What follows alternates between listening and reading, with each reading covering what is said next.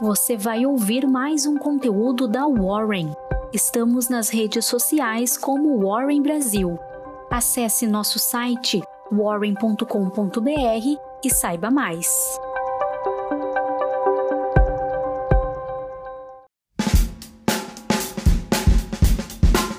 Quarta-feira, 27 de janeiro. Eu sou Jéssica, analista de redes sociais aqui da Warren, e começo agora com as notícias do mercado financeiro na sua Warren Call.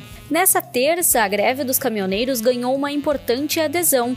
A Confederação Nacional dos Trabalhadores em Transporte e Logística, CNTTL, uma das principais entidades da categoria no país e que vinha até mais recentemente mantendo diálogo com o governo federal, informou que apoia a greve do setor.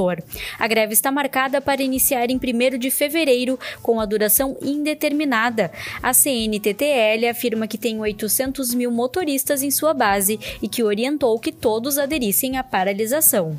Esta terça-feira teve retração na Bolsa Brasileira. Os investidores estrangeiros até reagiram em parte do dia, levantando o Ibovespa para o positivo, mas o índice não se sustentou por muito tempo, encerrando o dia em 116 mil pontos, queda de 0,78%. No domingo, dia 24, a Eletrobras anunciou a saída do até então presidente Wilson Ferreira Júnior, que renunciou ao cargo após entraves na privatização da estatal. Após a saída, na segunda-feira, a BR Distribuidora convidou Wilson Júnior para suceder Grisolia no cargo de novo presidente da companhia. A Eletrobras teve a maior perda do índice nesta terça. Por outro lado, a BR Distribuidora liderou os ganhos. A Eletrobras teve queda na sua fração ordinária de 9,69% e queda na sua ação preferencial de 6,80%.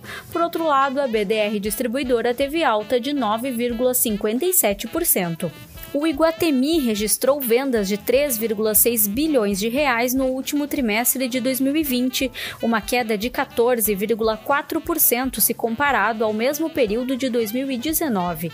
No entanto, apesar de toda a pressão no setor devido à pandemia, os analistas consideraram como uma prévia positiva, trazendo alguns sinais de recuperação.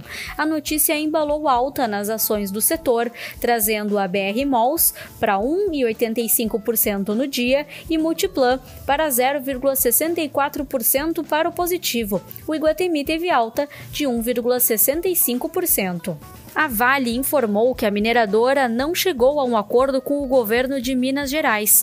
O pedido das autoridades foi de 40 milhões de reais, enquanto o proposto pela companhia foi de 29 bilhões. A ação teve queda de 1,52%. A Cielo se consolidou em terreno azul nesta terça-feira. A companhia subiu no movimento de expectativa frente à divulgação dos resultados corporativos, que aconteceu após o encerramento do pregão a ação teve aumento de 1,66%. Alvo de venda de investidores estrangeiros, os bancos viram as suas ações afundarem no vermelho nesta sessão. O Santander teve queda de 3,23%, sendo o maior do setor. Após subidas exorbitantes desde a oferta pública inicial em dezembro, a Melius e a Neogrid foram destaques negativos, caindo fortemente após um movimento dos investidores institucionais realizarem os seus lucros. A queda da Melius foi de 14,41% e da Neogrid de 14,67%. Em Wall Street, os principais índices encerraram a sessão no vermelho. Os investidores esperaram pela nova declaração de política monetária do Federal Reserve, que acontecerá ainda na quarta-feira. A ata do Copom, divulgada nesta sessão, veio menos conservadora do que a esperada. Esse clima acabou conduzindo as taxas do mercado de juros futuros a precificarem uma alta no curto prazo. O Credit Default Swap de 5 anos do Brasil, termômetro do risco país, está em 171,55 pontos, um aumento de 1,7% frente à cotação da segunda-feira e o dólar tombou ante o real nesta terça. O movimento veio consoante com as expectativas da subida da taxa Selic nas próximas reuniões do Copom. Essa foi a maior queda da divisa norte-americana frente à brasileira em mais de sete meses. O dólar comercial encerrou o dia em baixa de 3,30%, cotado a R$ 5,32.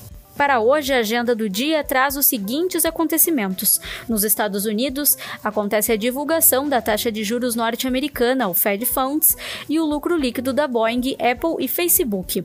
No Brasil, o relatório mensal da dívida pública do Tesouro Nacional, investimento estrangeiro direto mensal e a precificação da Vamos Locação. Essa foi mais uma Warren Call chegando para todos os clientes e investidores da Warren. Um bom dia!